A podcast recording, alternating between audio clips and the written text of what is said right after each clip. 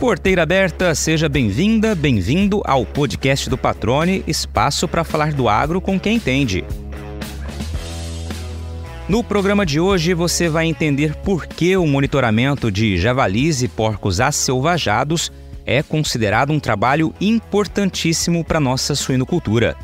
Além de conhecer e mapear a distribuição geográfica destes animais, monitorar a circulação viral de doenças altamente contagiosas, como a peste suína clássica, é fundamental para manter as granjas blindadas contra esse tipo de problema. Você vai conhecer detalhes de uma pesquisa de campo realizada em Mato Grosso, que começou em 2019 e levantou uma série de informações estratégicas sobre o assunto, e descobrir por que este estudo tão valioso atualmente está suspenso. Quando chegou a hora de escolher a profissão, o Igor Queiroz contrariou a sugestão do pai. A faculdade de Direito não estava nos planos dele. A escolha foi pela medicina veterinária e ele não se arrepende. Já acumula quase 18 anos dedicados à defesa sanitária animal, com milhares e milhares de quilômetros percorridos no exercício desta missão. Na carreira, morou em cidades diferentes e exerceu funções distintas com destaque para os trabalhos focados na suinocultura. Experiências que ele relembra e divide agora no bate-papo que já vai começar. Igor Queiroz Silva, meu amigo, cara, seja bem-vindo ao podcast do Patrone. Obrigado por ter aceitado esse convite. Sei que você está a alguns bons quilômetros de distância aqui de Cuiabá, mas felizmente, né, a internet nos permite aí o uso da tecnologia encurtar essa distância e nos aproximarmos para bater esse papo que tenho certeza vai ser bastante produtivo, muito legal e quem nos ouvir aqui vai aprender muito sobre sanidade animal também, sobre os trabalhos que vêm e vinham sendo desenvolvidos aí, pensando na nossa proteção sanitária né, dos nossos rebanhos, especialmente da área de suínos, que é uma das áreas aí que você atua com muita maestria há um bom tempo. Seja bem-vindo, cara, mais uma vez. Obrigado por ter aceitado o convite. Tudo bem contigo? Bom dia, Patrônia. Obrigado pelo convite. Acho que é uma honra é, participar seu podcast.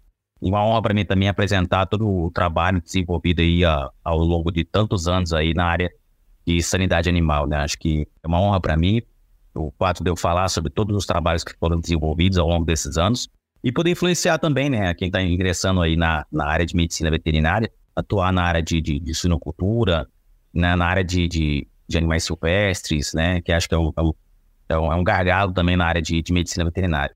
Legal, cara. Eu tô lembrando aqui, buscando na memória, às vezes que a gente já conversou pessoalmente, também por telefone, e eu sempre notei em você uma, uma paixão, uma, uma, uma força de vontade muito grande quando você fala sobre o tema sanidade animal, né? Você encara de fato como uma missão, é algo que faz parte mesmo da tua vida, assim, você tem paixão, por isso você acorda já pensando, eh, vai dormir pensando nisso, enfim, é, é algo que realmente está tão próximo de você assim, Igor? Eu acho que sim, patrão. É, é, eu, em 2006, quando eu formei medicina veterinária, é, quando eu saí da faculdade, eu tinha uma mentalidade de que eu poderia trabalhar e eu tinha uma paixão assim, para trabalhar na área de inspeção sanitária, né?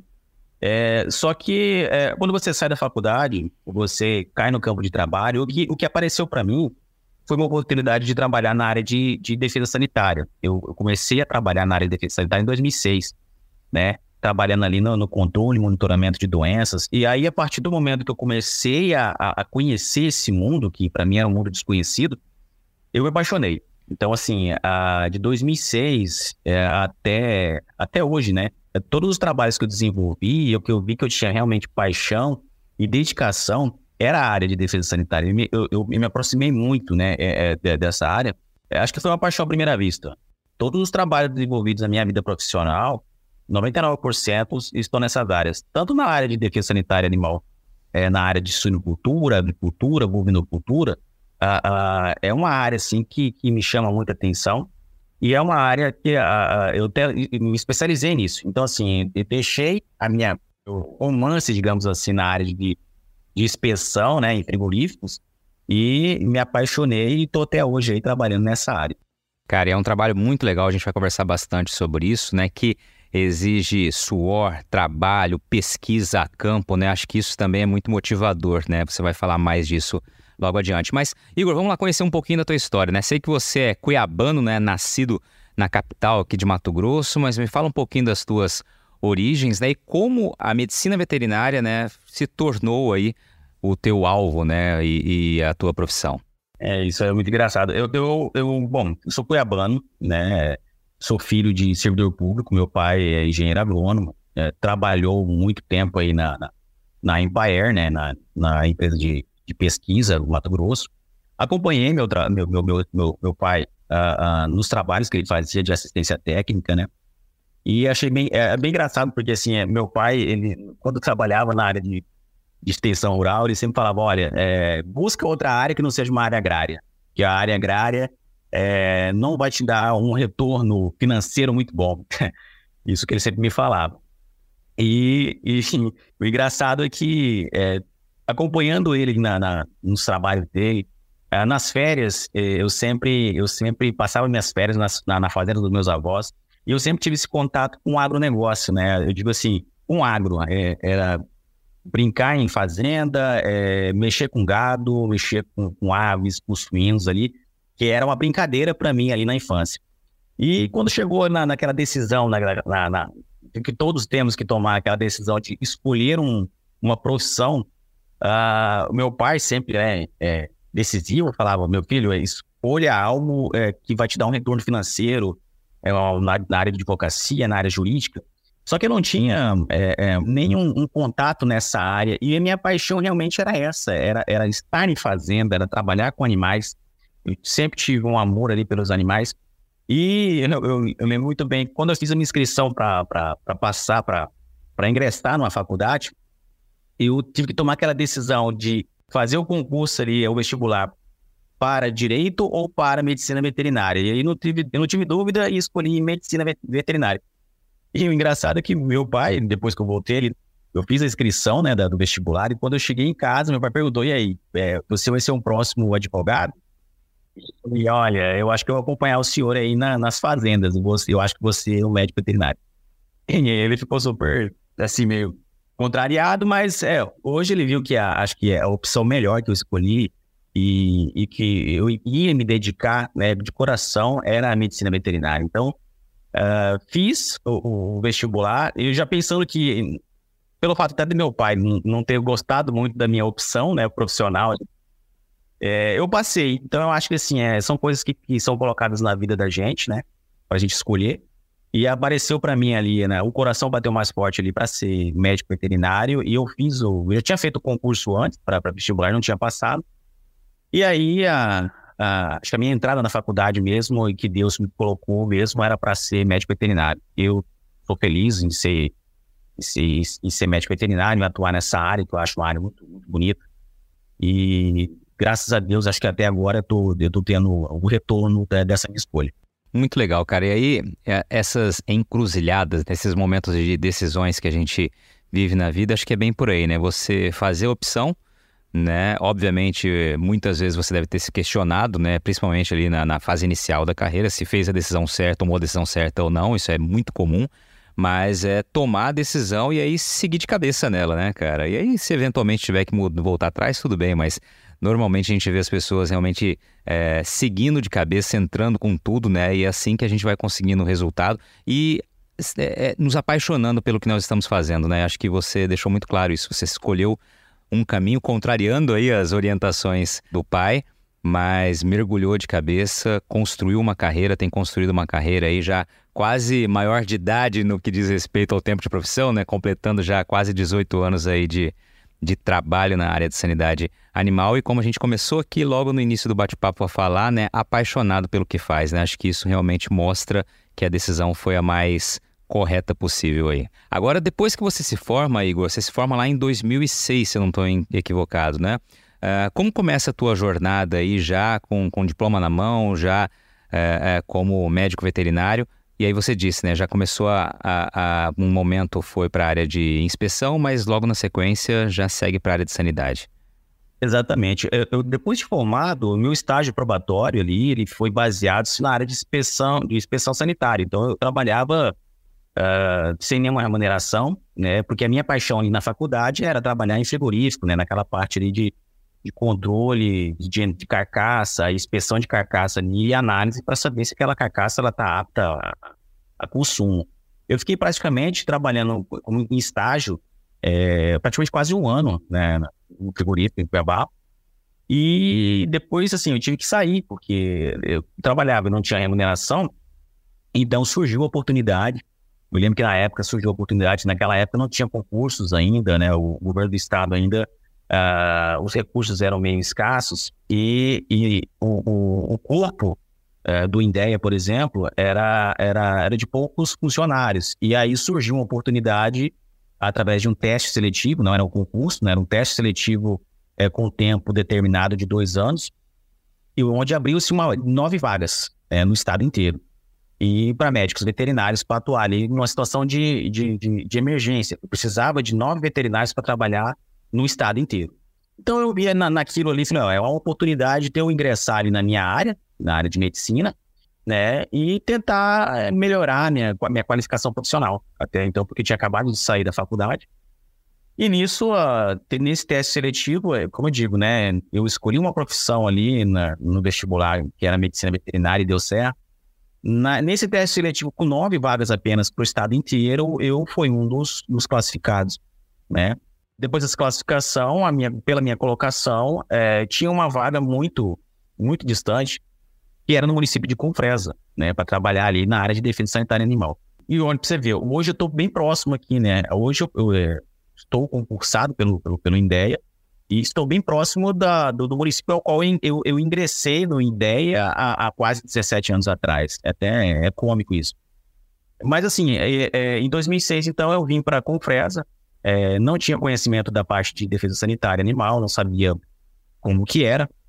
Fiquei um ano aqui, basicamente aprendendo o que, que era fazer vigilância, o que, que era fazer visita em propriedades, o que, que era é, é, fazer aquela anamnese, né, aquele exame mais apurado do animal a campo, e tentar identificar se aquele animal tinha algum problema sanitário ou não, e se esse animal poderia transmitir essa doença não só para os outros animais de produção, como também para, para as pessoas que lidam com, com, aquele animal.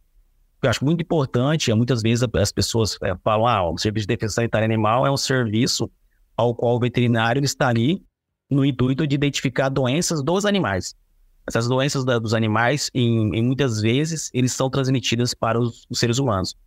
Então, é um serviço social também, se você for analisar. O Serviço de Defesa Sanitária Animal, ele não, não controla e não monitora e não só faz a vigilância de transmissão de doença entre animais, como também acho que é um dos mais importantes aí, a, o papel, é evitar que aquele animal doente tenha alguma enfermidade que possa ser transmitida ao produtor ali que lida diariamente com aquele animal.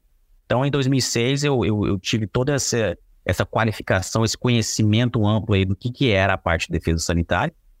E em 2000, e, acho que pelo trabalho desenvolvido no, no município, em 2008, a Coordenadoria de Defesa Sanitária Animal, que é do INDEA, de Cuiabá, me fez o convite para é, trabalhar no município de Nova Mutum. Eu acho que o município de Nova Mutum também foi um município ali, trabalhando na mesma área né, de defesa sanitária animal, mas foi um município ao qual eu tive uh, uh, o prazer de, de, de, de, me qualificar na, na atividade de sanidade suídia, acho que foi aí que foi o, o norte meu, na área de sanidade suídia e na área de sanidade avícola. É isso aí que eu acho que, que me impulsionou para depois eu começar a fazer todos os trabalhos de gestão, na, tanto na, na, área de gestão em aves e gestão de suínos. Muito legal, cara. E, e, você destacou um ponto que é muito importante, né? Que é esse papel do médico veterinário, né? Na inspeção, no controle, na observação, e justamente tem essa questão da proteção também humana, né? Acho que você fez um link muito importante que muitas pessoas né, desconhecem, né? Que realmente tem esse trabalho também como uma missão fundamental, essencial, né? Dali em diante, Igor, depois desse conhecimento adquirido, né, de começar então a olhar os olhos, voltar os olhos mais para a avicultura e para a suinocultura, por conta do que você aprendeu, da maneira como você se capacitou, você segue mais para a área de gestão aí um, por um período, né?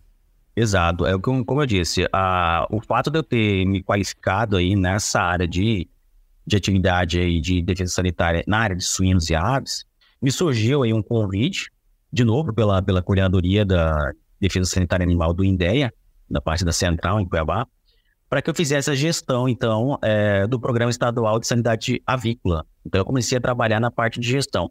Antes eu estava na ponta, né? É, atuando é, em loco nas propriedades e fazendo as atividades ali de defesa.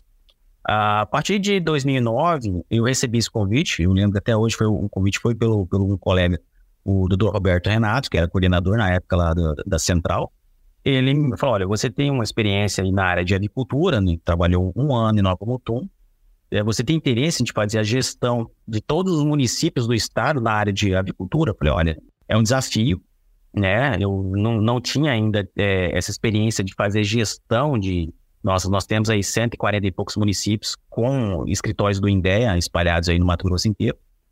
E aí é, eu, eu, eu a, aceitei aquele convite, né, aquele desafio, e graças a Deus eu, eu, eu, eu dei conta, digamos assim, de fazer é, mais essa, essa atividade aí dentro do INDEA. Então, em 2009, praticamente, eu, eu comecei a trabalhar na parte de gestão, e acho que eu fiz um trabalho interessante, porque em 2011 Uh, todo o trabalho desenvolvido ali na parte de gestão de aves, já, já eu, eu tive um novo convite que era para trabalhar aí definitivamente uh, na gestão de, do Programa Estadual de Sanidade Suídia. E aí de 2011, só saí do INDEA da parte de gestão de suínos para ingressar no concurso, porque uh, de 2011, todas as, as atividades que foram desenvolvidas aí foi em prol aí para conseguir que o estado de Mato Grosso, no ano de 2016, conseguisse o reconhecimento de área livre de pesca suína clássica, né? Que ele conseguiu naquele bloco,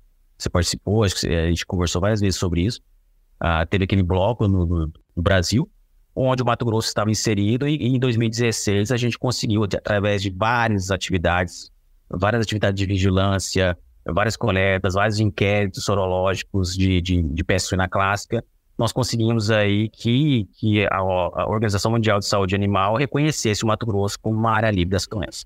Pois é, isso é fundamental, né? Para quem não, não conhece um pouco do trâmite, né? Ter esse reconhecimento significa acesso a mercados aí, importadores, né? E por mais que Mato Grosso não tenha uma exportação muito grande de carne suína, estar habilitado é um caminho necessário para que você possa realmente ver a atividade é, se desenvolvendo, né? E muito se fala, e isso é importante também que fique muito claro, que outros estados exportando, a gente tem espaço para colocar nossa carne produzida aqui em outros estados do país, né? Abastecendo o mercado interno. Mais ou menos um pouquinho dessa jogada, mas o papel da sanidade, ter esse reconhecimento internacional, isso é fundamental para a atividade, né, Igor?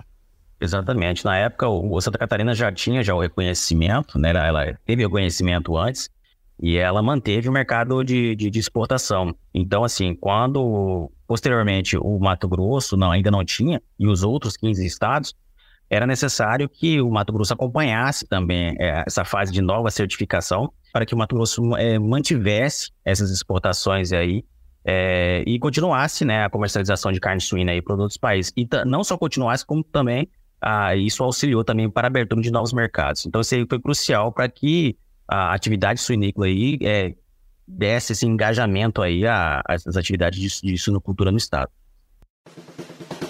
Sabe que uma das coisas que mais me deixam felizes neste mundo do podcast é a possibilidade de conhecer histórias, experiências, informações e diferentes oportunidades a cada episódio, viu? E por falar em oportunidades, olha só essa. Tá chegando a hora do leilão 500 touros Nelore Grendene, mais uma oportunidade para você investir em produtividade com raça. O leilão tá imperdível com animais da safra 21 e peso médio de 670 quilos, os melhores reprodutores Nelore PO do mercado, diretamente da Fazenda Ressaca, em Cáceres, Mato Grosso. Aliás, com mais de 40 anos dedicados à seleção de Nelores PO, a Fazenda Ressaca tem se destacado pela qualidade dos animais, certificados por meio dos programas de avaliação PMGZ e ANCP, Todos os 500 touros que vão ser apresentados no leilão passaram por rigorosa seleção, demonstrando o potencial de produtividade no campo e adaptação para o pasto, resultando na entrega dos melhores bezerros e no aumento da qualidade e produção no plantel do pecuarista. É a revolução da pecuária brasileira com base em genética comprovada e pesquisa sólida. Então, Aproveita e já marca na agenda. Vai ser no próximo dia 19 de novembro, às 14 horas, no horário de Brasília, com transmissão ao vivo pelo canal Terra Viva e pelo aplicativo EBL Web. Para participar é só fazer o cadastro pelo e-mail cadastro@estanciabahia.com.br ou pelo telefone 65 21 21 6700. Nelore Grendene, produtividade com raça. É, só para fazer esse registro aqui, Igor, você falou de duas atividades que também muitas pessoas desconhecem o tamanho né, da, da, da importância, da relevância dessas atividades para Mato Grosso e como Mato Grosso é bem posicionado também, que é a avicultura e a suinocultura. Né? A gente, claro, lidera aí o ranking da produção de bovinos, né, além da produção de grãos, de fibra e tudo mais, só que a gente tem uma suinocultura também forte, uma avicultura também muito forte, né? Exatamente. E são atividades que são muito linkadas, né? Assim, uh, muitas vezes a gente pensa muito na pecuária, que a pecuária do Mato Grosso, a pecuária de ponta, a pecuária forte, é, tá no ranking, tá lá em cima. É, mas muitas coisas, é, muitas atividades na área de defesa sanitária, da, da suinocultura e, e da, da bovinocultura, elas estão meio linkadas. Por exemplo, a parte da aftosa, por exemplo. Já foi feita a retirada da vacina da aftosa e estamos, todos os trabalhos que estão sendo desenvolvidos aí é para certificação com não vacinação, com reconhecimento, né, pela, pela Organização Mundial de Saúde Animal. Uh, mas existem algumas doenças. O, o, o, suíno, por exemplo, ele é um, é um susceptível à febre aftosa. Então, muitas vezes as pessoas é, pensam muito na atividade, ah, é bovinocultura, então a gente tem que fazer investigação em bovinos. Não, o, o suíno também tem que ser investigado é, quando se pensa em aftose, porque o animal sentinela ele pode apresentar sintomatologia de aftose também. Então, você vê que muitas doenças, muitas vezes a gente pensa que ela, ela é é definida apenas numa espécie, mas não. Então, a, o serviço de vigilância ele tem que ser feito como um todo e em várias espécies, porque muitas vezes as várias espécies e determinadas doenças elas, elas estão linkadas com, outros, com outras espécies de produção. Maravilha.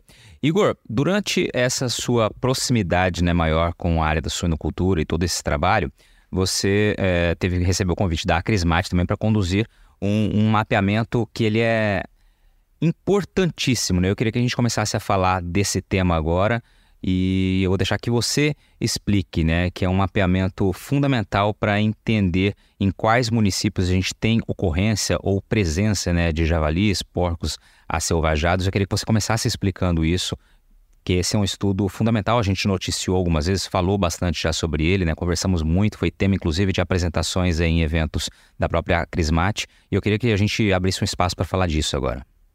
Exato. É, já tem algum tempo aí que a gente está tentando falar sobre esse assunto, né? Esse foi um projeto uh, que foi me apresentado em 2019.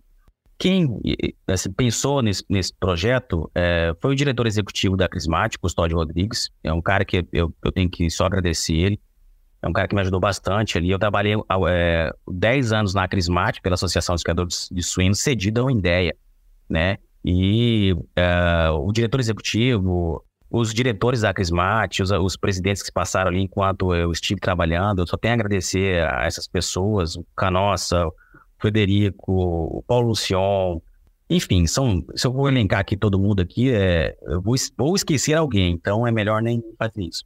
Mas eu só tenho a agradecer porque uh, o escopo desse projeto, a ideia de ter esse projeto para a gente fazer o monitoramento e vigilância de javalis e suínos acelvajados no Mato Grosso, era um tema é, que a gente queria já, era um projeto que a gente queria dar início há muito tempo, há muitos anos. Desde quando a gente conseguiu a, a certificação do Mato Grosso como área livre de peste suína. Por quê? Porque o, o, a partir do momento que você tem um certificado de, de um estado com área livre de uma doença, é, todo o trabalho que foi desenvolvido foi para conseguir aquele certificado, mas é muito mais trabalhoso você conseguir manter aquele certificado. E uma das, das, das normas para manutenção desse certificado era que os estados que tinham é, esse status sanitário de livre de peste na classe, que eles realizassem é, um trabalho específico para monitoramento, vigilância dessa espécie de javali. E depois de 2016, onde conseguiu esse certificado, nós conseguimos é, poucos animais, poucas amostras de javalis no estado para apresentar isso para o Ministério da Agricultura, né? Ou seja, de 2016 até 2019, a gente conseguiu no máximo ali nove ou dez animais coletados no estado inteiro. E isso para a gente era ruim, porque quando se compara com outros estados, por exemplo, Rio Grande do Sul, Santa Catarina, onde ali eles tinham um projeto mais robusto e tinham um apoio ali também do, do, clube de tiro, do clube dos caçadores, né? E tinham também um apoio ali do, do governo do, do, estado de Santa Catarina. Eles conseguiam também um, um, um quantitativo de amostras de javali é muito além quando se comparava de, dos outros estados, né? Então eles conseguiam fazer o um mapeamento, uh, os testes sorológicos ali para pesquisa de doenças, né? De muitos animais.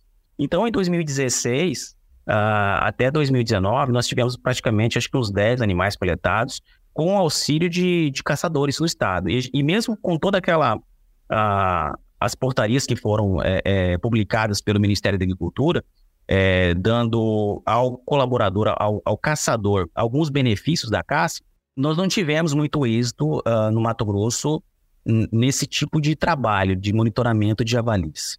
Em 2019, e como havia essa cobrança, né, para que o Mato Grosso fizesse esse tipo de trabalho, surgiu a oportunidade da gente iniciar um projeto piloto, um projeto totalmente diferente do, dos projetos que foram realizados nos, nos, outros estados, de, de a gente monitorar o javali é, no Mato Grosso.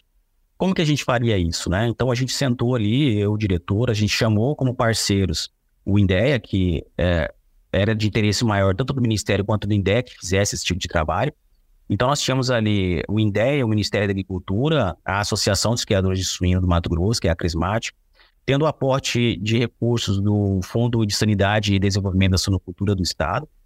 Uh, a Embrapa foi precursora também, eles já tinham iniciado esse tipo de projeto uh, através da doutora Virgínia, lá no Sul, que também auxiliou bastante ali, deu muito aporte aí intelectual, tudo que eles fizeram lá, né, toda a estrutura, as experiências que eles tiveram lá, e passou muita coisa para a gente, né?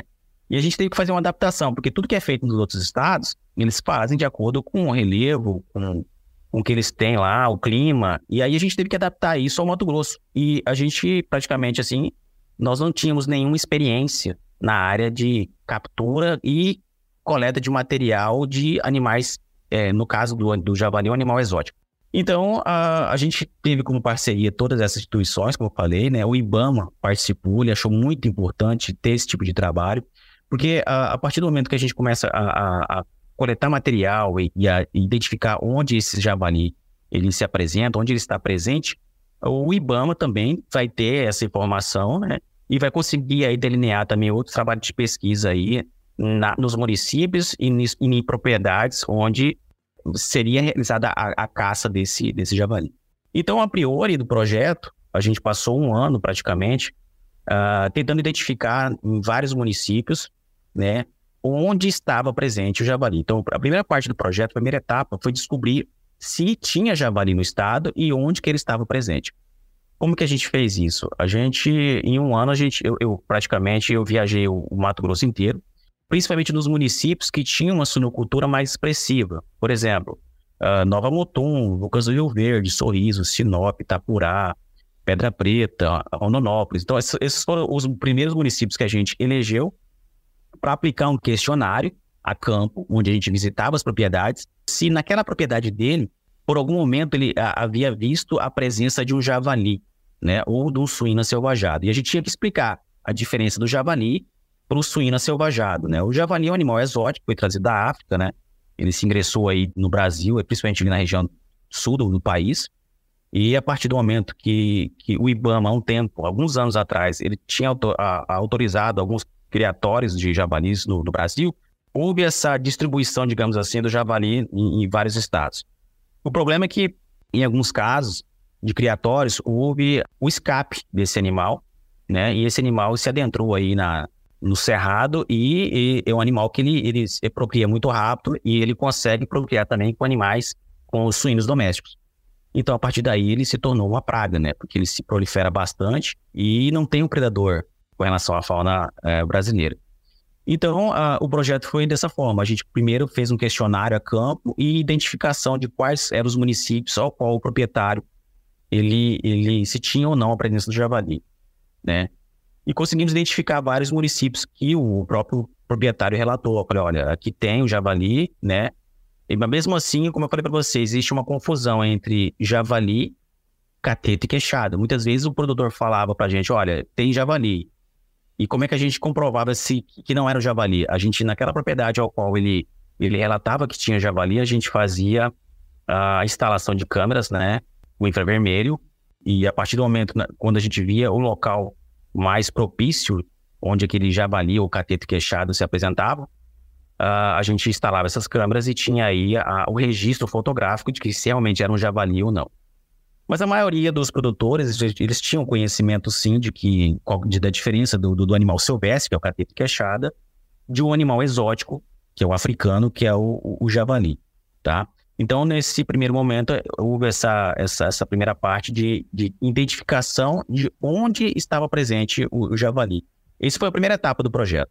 Ô Igor, antes de você partir para a segunda etapa, só queria fazer uma pergunta aqui que acho que é pertinente do, quando você menciona justamente essa diferença entre javali, né, que é um animal exótico, do cateto e, e queixada, que são animais silvestres. Do ponto de vista sanitário, existe alguma diferença? Sanitário, sim, porque porque por que está tendo a, a, gente priorizou fazer a, a, pesquisa em cima de javali e desses suínos soltos na natureza, que é, é o denominado suíno selvajado? é que esses animais, eles, eles, eles são os sentinelas de, da peste suína clássica, que é, digamos assim, é, o, é a doença que traz embargos comerciais para o Brasil inteiro. Ele, sim, é, é o sentinela. Ele transmite a, a peste suína clássica e outras doenças, né? O cateto queixada já não, por, por, por, estudos, por pesquisas, já foi identificado que ele não apresenta, não há circulação do vírus dessas espécies.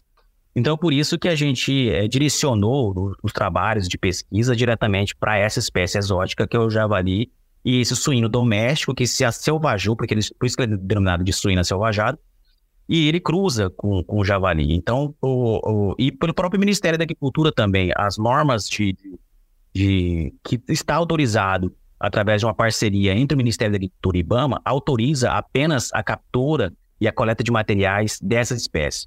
Tá? O cateto queixada, ele já é, é, é importante a gente relatar isso e deixar bem claro para os produtores que o cateto queixada não é uma espécie que é autorizada a caça.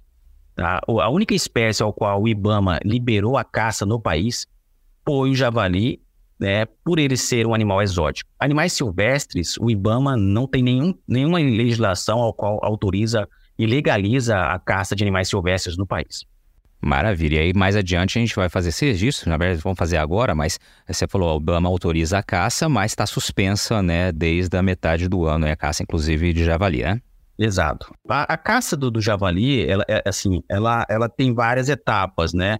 Uh, dentro, no estado de Mato Grosso, por exemplo, se um caçador que ele está apto a fazer a caça, que ele tem aquele registro da arma de fogo, é, legalmente ali registrado, né, amparado ali por todas as normas de, de legislação, de trânsito de armas de fogo. É, é, fora isso, é, quando ele tem a autorização ali do proprietário né, para fazer a caça, e desde que essa autorização esteja legalizada e registrada nos órgãos, no, no órgão ambiental, que é o IBAMA, e desde que o IBAMA autorize a caça daquele, com aquele caçador naquela propriedade, naquele período de intervalo, com a autorização do proprietário, é uma caça legalizada. Isso que eu digo. Muitas vezes uh, uh, o caçador que quer se, né, se aventurar, muitas vezes ele acha que ele pode entrar na propriedade, é, onde tem javali, caçar o animal. Basicamente não é, não é feito dessa forma. Né? Existe um trâmite legal aí, desde uh, toda a parte de legalização de trânsito de arma de fogo, desde a autorização ali para você realizar a caça, existe um, existe um, um, documento ao qual esse, esse caçador ele tem que estar tá munido no momento da caça ali, numa fiscalização, é, é, ele, ao, ao, ele ser fiscalizado, se ele não tiver essa documentação é, emitida pelo IBAMA de autorização, ele está na ilegalidade, né? E o transporte desse animal também, depois de abatido, também tem que estar tá, é, de acordo com a portaria estadual, que é a portaria do INDEC, que legaliza o transporte desses animais abatidos apenas para consumo. Né? Então, to, como eu digo, é, é um trâmite é, que tem que ser, tem que ser seguido. Uh, até a coleta de material desse caçador, após ele, ele caçar o javali, a coleta de amostra de sangue, ele tem que seguir as normas para a entrega desse material junto aos escritórios do INDEA. Então, assim, é, o caçador hoje, se ele quiser fazer uma caça legal, desde que esteja amparado legalmente, é, é interessante ele procurar o escritório do INDEA, do seu município, né? E se inteirar de quais são os documentos ali que, ele, que é necessário para que ele faça essa cooperação, que ele une o hobby dele de caça e faça essa parceria de auxiliar aí no serviço de defesa, no caso o INDEA do Estado, a fazer esse monitoramento e, e, e serviço de pesquisa de doenças nessa espécie aí estudada. Maravilha, a gente fez esse parênteses aqui, mas é porque foi oportuno trazer esse tema nesse momento. Bom, aí você falou da primeira etapa, então, que foi essa entrevista com os produtores, né? E começando esse monitoramento nas regiões. Vocês conseguiram identificar a presença em muitas das regiões? Como é que vocês é, avaliam essa primeira etapa? E aí vamos, na sequência, falar da segunda etapa.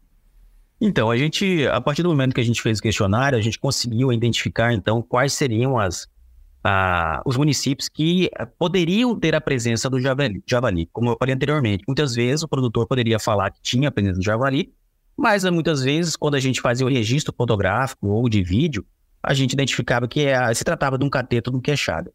Mas na maioria das vezes ao qual o produtor falou para a gente, né, identificando que realmente tinha presença do javali, 80% dessa resposta a gente realmente viu que tinha presença mesmo do javali. Então nós instalamos as câmeras fotográficas em várias propriedades e conseguimos então a captura desses vídeos e fotos relatando e realmente comprovando realmente que tinha existia a presença do, do, do javali. Um dos primeiros municípios ao qual a gente conseguiu identificar foi o município de Pedra Preta, né, uma propriedade uh, bem na, na, divisa ali com, com, já, com o Mato Grosso do Sul. A gente colocou as câmeras fotográficas e identificamos um, um rebanho muito grande mesmo de, de javalis que, que é interessante disso? O interessante é que é, todo esse trabalho, primeiramente, para a gente saber onde, onde estava presente o javali, é um trabalho crucial. Por quê? Porque o, o, a, o objetivo do trabalho é, era identificar a presença do javali, onde ele estava distribuído, e nesse trabalho a gente conseguiu comprovar que o, existia o javali, mas o javali estava é, numa posição, numa localização bem distante de granjas comerciais e isso oferece um risco mínimo, então, para a suinocultura do Estado. Mesmo que esse animal fosse, é, que a gente identificasse que esse animal estava próximo à suinocultura comercial, as granjas comerciais do Mato Grosso, ela possuem umas normas de biossegurança muito altas, é, com controle de acesso de, de, de, pessoas, de veículos, de outras espécies de animais. Então, mesmo que ah, esse javali estivesse próximo à suinocultura comercial, através das normas de biossegurança dessas granjas, a gente conseguiria é, diminuir o risco de, de, contaminação de alguma doença que talvez esse javali pudesse ter. Então, o risco era mínimo de transmissão para a suinocultura comercial. E era isso que o Ministério da Agricultura, né, e é isso que os outros países é, é, solicitavam dos estados, é que a gente conseguisse é, relatar onde estava localizado o javali, é, qual era a, a, proximidade desse javali com a, as granjas comerciais e se existia algum risco desse animal adentrar a granja ou transmitir alguma doença. Então, nesse projeto, a gente conseguiu já comprovar isso. O município de Pedra Preta, a propriedade ao qual a gente identificou a presença de, de javalis, é, é, essa propriedade possui uma, uma, distância de uma granja comercial ali de 80 a 100 quilômetros. Entendeu? Então, assim, o risco de transmissão de doença desse animal, se caso ele tivesse, fosse reativo a alguma doença, o risco é mínimo. Nós fizemos a coleta de, de material de, de um animal lá, nessa propriedade, e as análises que a gente fez a pesquisa, principalmente a primeira pesquisa que a gente fez foi para peste na classe, e o animal não foi reagente.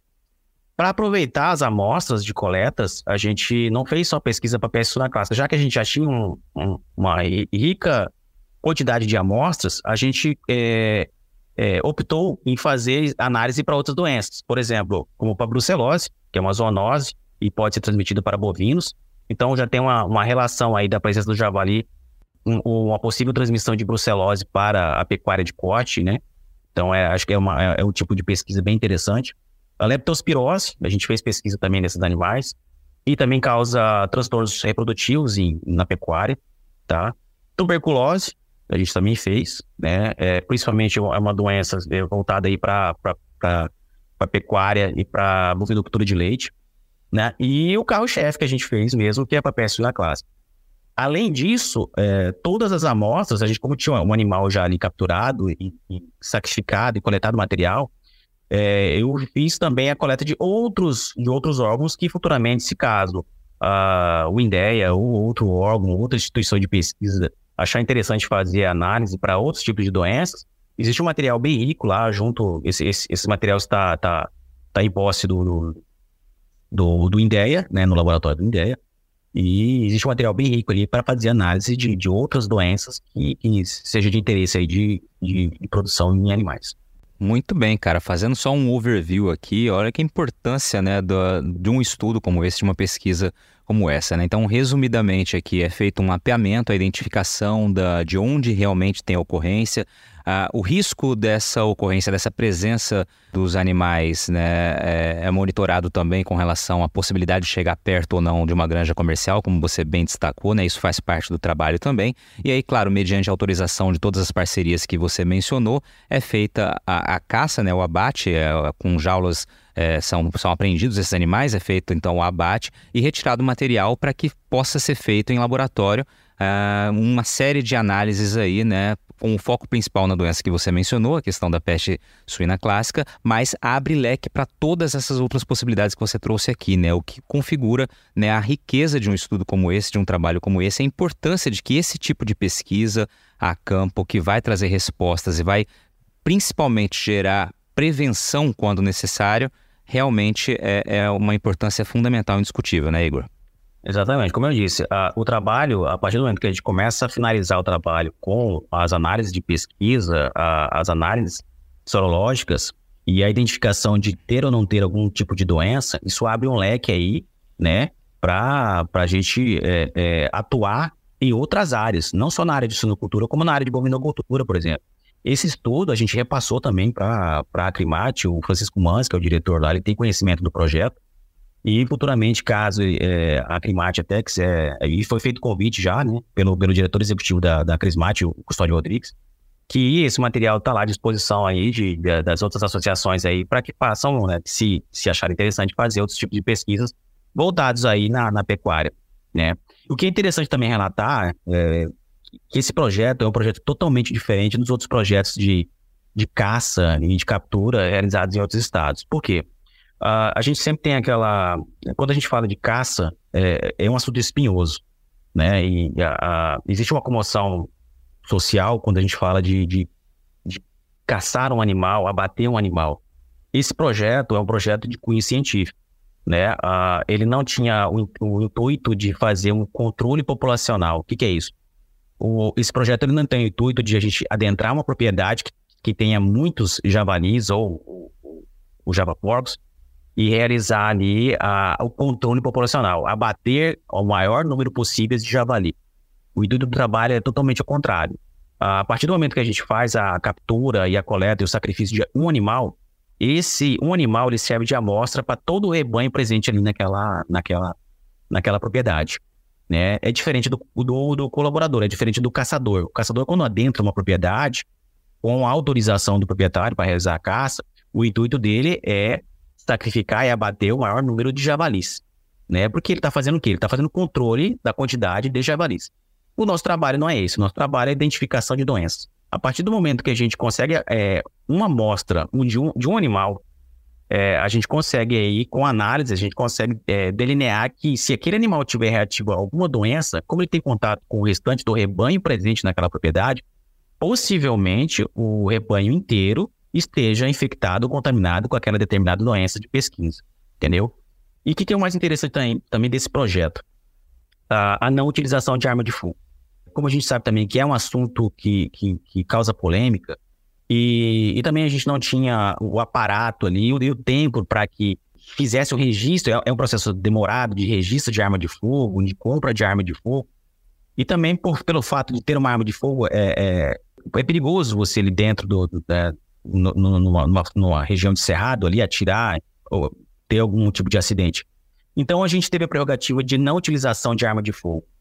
Esses animais, eles foram é, é, sedados. A gente fez, eu, eu não tinha conhecimento muito sobre o assunto, mas eu estudei e aí é, eu, a gente fez uma adaptação de carabinas de, de, de ar comprimido e a utilização de dardos sedativos. Ou seja, o animal através dos preceitos de, do Conselho de Ética de Medicina Veterinária, para fazer o abate desse animal, a gente utilizou a sedação primeiro, né, para posterior abate do animal. Ou seja, a gente tentou diminuir ao máximo que aquele animal não sentisse uh, dor, né, que é diferente do, de uma caça, quando o caçador dá um tiro no animal. Então, a gente, antes do abate, o animal era totalmente sedado, né, utilizando os protocolos ali de, de, de anestésicos, e posteriormente o animal é sacrificado e coletado material. Então, esse, é um tipo de trabalho é diferente de todos os outros trabalhos desenvolvidos nos outros estados. Os outros estados, eles têm ali, sempre teve a parceria do caçador. Então, o caçador a campo, ele abate o animal a, com arma de fogo, coleta seu material e encaminha ali para os institutos de, de defesa sanitária dos estados. No Mato Grosso a gente fez diferente. Nós retiramos a figura, não que a figura do, não que a figura do caçador não seja importante. Ele é importante sim e deve continuar sim, desde que ele esteja respaldado ali né, legalmente para fazer esse tipo de, de ação. E ele deve continuar assim coletando material para, para o INDEA, para as instituições de defesa sanitária. O que eu digo é que uh, a gente optou em, em, fazer um trabalho, né, é, e, e sempre respeitando ali essa questão de bem-estar animal, né? Fazendo o sacrifício do animal com o animal sedado. Então, isso é um projeto que nenhum estado hoje fez e, e acredito que nem outro país faça um trabalho desse. Eu quero lembrar também o seguinte, que esse trabalho ele foi acompanhado por um biólogo. Então, assim, é, como eu disse, como era um projeto novo, era realizar a caça de um animal é, e a captura de um animal com jaula no cerrado é, do Mato Grosso é, foi um assim foi uma, uma coisa totalmente diferente do que eu já fazia. Então eu tenho até que agradecer aí o, o Benedito Rondon, que é o, é o foi, foi, coordenador do, do, zoológico da UFMT, da Universidade Federal do Mato Grosso, por muitos anos. Ele tem muita experiência na, na área de gestão ali, na área de, de, de como é, é, identificar uh, animais silvestres, animais exóticos no Cerrado. Então, ele foi um cara crucial. Por quê? Porque quando você adentra uma área de preservação ambiental, Existe alguns, digamos assim, alguns macetes para que uh, você identifique se aquela, aquela pegada, se aquele rastro, se aquele indício ali é de um javali ou é de um cateto enqueixado. Então, a gente teve o apoio também no projeto do, desse biólogo, que tem muita experiência aí é, com coleta e captura de animais silvestres. Então, esse, esse cara foi crucial mesmo, assim, para que o projeto desse certo.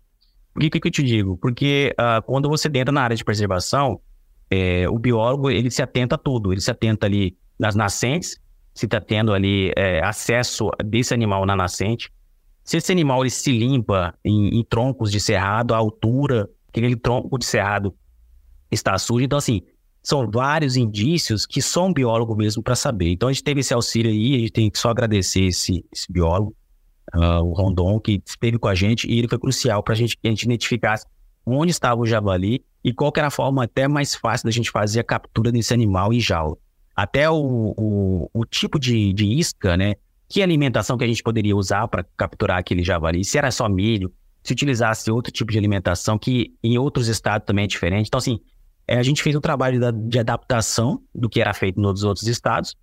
Vou te dar um exemplo. No, no sul, eles têm aquela região de pampa, que é totalmente limpo, né? Gramíneas ali.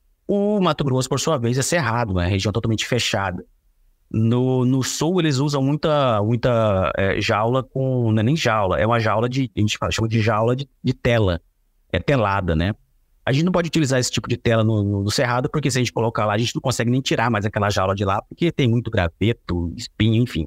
Legal. Muito bem apresentados esses pontos. Acho que fundamental você falar sobre todo o cuidado que foi feito né, com relação aí o bem-estar animal né, dentro das medidas possíveis. Acho muito legal trazer a amplitude, o acompanhamento técnico de outros profissionais de outras áreas. Acho que é fundamental mostrar a seriedade do trabalho, né, como foi pensado em cada uma das pontas. Aí você já trouxe algumas das características práticas também desse trabalho. Você está ouvindo o podcast do Patrone, agroinformação com quem entende. Igor, vou trazer algumas perguntas aqui para que você responda numa sequência, tá? Uh, primeiramente, quanto tempo durou o estudo? Em que fase a gente está agora desse estudo? Quais as conclusões que vocês puderam tirar? E você já citou algumas delas aqui. E só para registro, né? Quantos é, javalis vocês conseguiram encontrar, identificar e, e, e acabaram abatendo para retirar essa, essas amostras? Então vamos lá. O, o, projeto ele iniciou em 2019, ele teve um ano de aplicação de questionário. Como eram muitos municípios no estado inteiro, como eu mencionei anteriormente, Sorriso, Sinop, Lucas, Diamantino, Tapurá, é, Rondonópolis, Pedra Preta, enfim, foram vários. Então a gente, primeiramente, a gente passou um ano viajando em vários municípios e aplicando esse questionário em várias propriedades.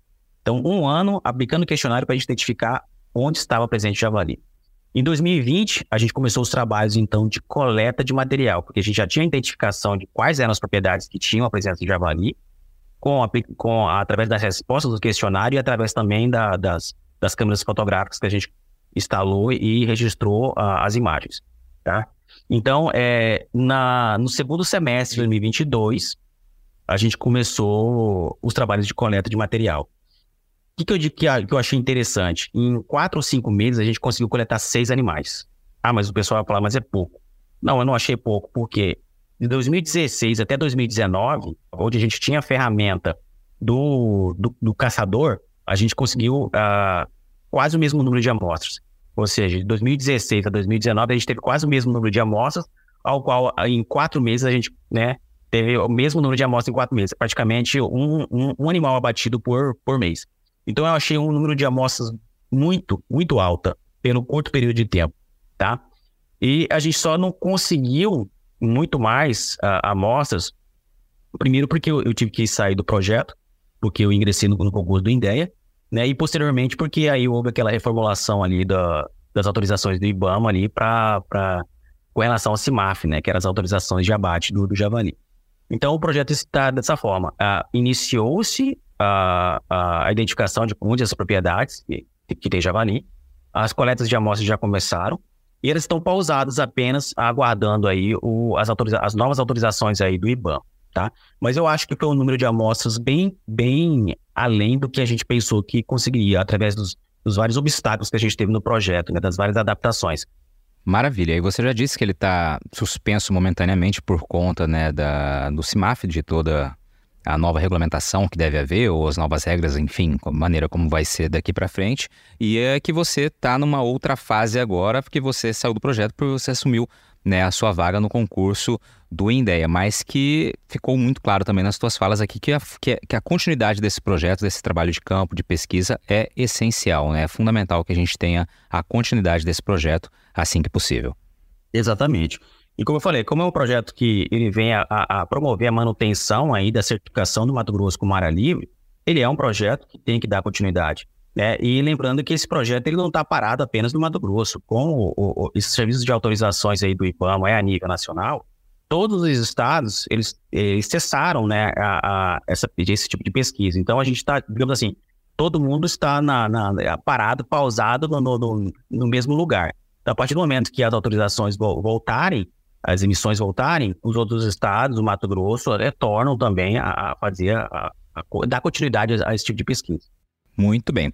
Igor, para a gente caminhar para a reta final aqui, só para a gente fechar essa parte, então, cronológica né, da tua carreira. Então, você está nesse novo momento, né, como concursado do INDEA, e logo no início da entrevista eu falei que você estava a alguns quilômetros de distância. Né? Me fala rapidamente como é que está a tua rotina agora, em que região você está do estado, né? E sei que é uma, um desafio, né, realmente ficar à distância, afinal de contas, tua família mora aqui em Cuiabá.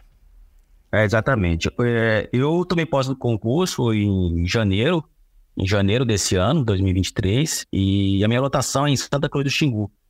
Né? Mas assim, é, eu estou voltando, na, digamos assim, nas minhas origens, de quando eu trabalhava aí, dava assistência e, e, visitava propriedades ali, no intuito mesmo de pesquisa de doença a campo, né? Para mim, assim, é sempre prazeroso. Eu não, não me queixo nem um pouco, né? Eu acho que é, é um serviço, é um serviço muito importante. Eu, o que eu tenho que relatar é assim, uh, é importante falar que esse tanto o projeto do, do tanto o, o trabalho que eu realizo no INDEA, quanto o projeto de, de do Javali, né, o projeto de, de captura de animais, coleta de material, todos eles tiveram auxílios de todas as instituições que eu já, já mencionei aqui, mas também teve auxílio de todos os colegas que estão presentes nas unidades dos escritórios do INDEA. Cada município que a gente visitava para fazer a captura da, do javali, a gente é, é, é, auxílio do colega do INDEA, do veterinário do INDEA, que auxiliava a gente nos trabalhos e tinha o maior interesse também de aprender, porque é, é uma, né, como eu digo, é uma coisa nova, né? Então ele sempre teve interesse de aprender como que era coletar material de um animal exótico, de um animal que estava ali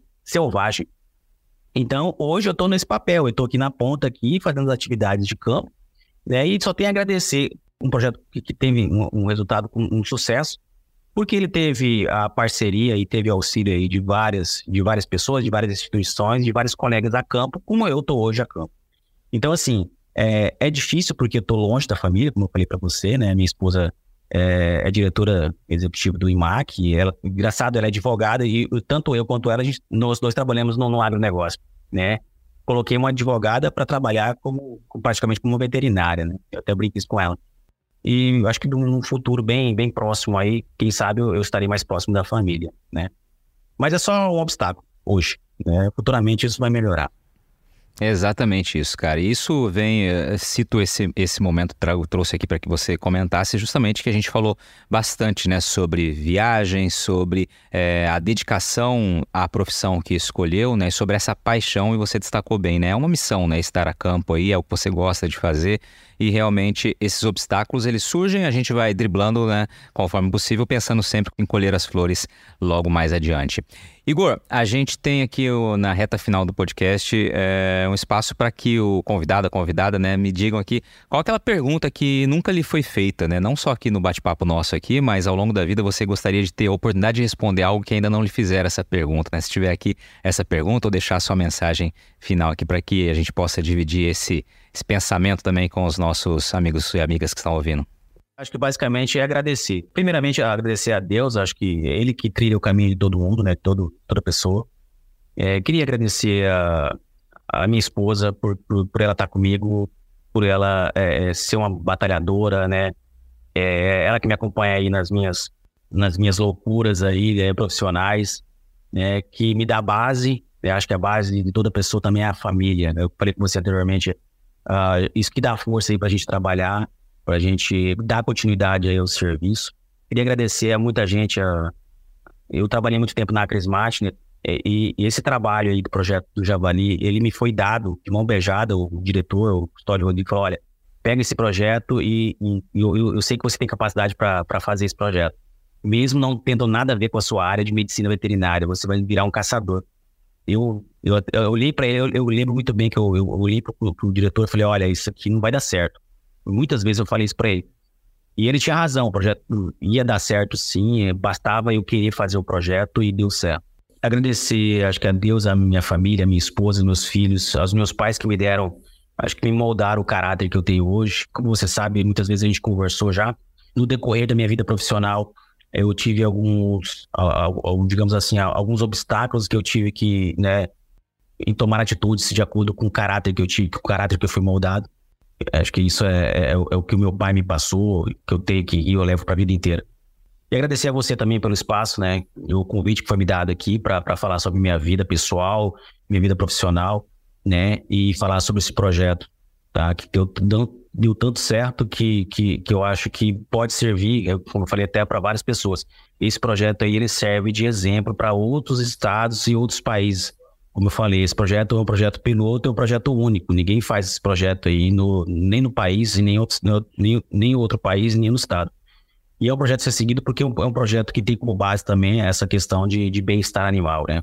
Que é muito discutido isso hoje. Por que, que você vai abater aquele animal? É isso. Muitas ONGs questionam. Mas quando você pensa num bem coletivo, você está fazendo aquele tipo de serviço, pensando num bem coletivo e pensando na numa possível transmissão de doenças para os outros animais, né? Pensando em qualquer problemática que pode ter para uma atividade de suinocultura no estado e pensando na transmissão de doenças para pessoas e mesmo assim, uh, uh, você utilizando preceitos aí de bem-estar animal, esse é um projeto que é, é, é, vai ser bem visto aí por, por todos que, que são pesquisadores e que, que trabalham sério na, na linha de pesquisa. Muito bem, Igor. Te agradeço mais uma vez, cara. Vou só fazer menção às pessoas que você citou aqui, que já participaram no podcast, né? O Itamar Nossa, episódio 029, o Custódio Rodrigues, nosso amigo em comum, né? Um cara muito do bem. 047 episódio dele, o Francisco Manzi, que você citou também ali da Acrismate, número 085 episódio, os três já participaram aqui, tive a honra de conversar, conhecer um pouco mais da história e do trabalho de cada um deles.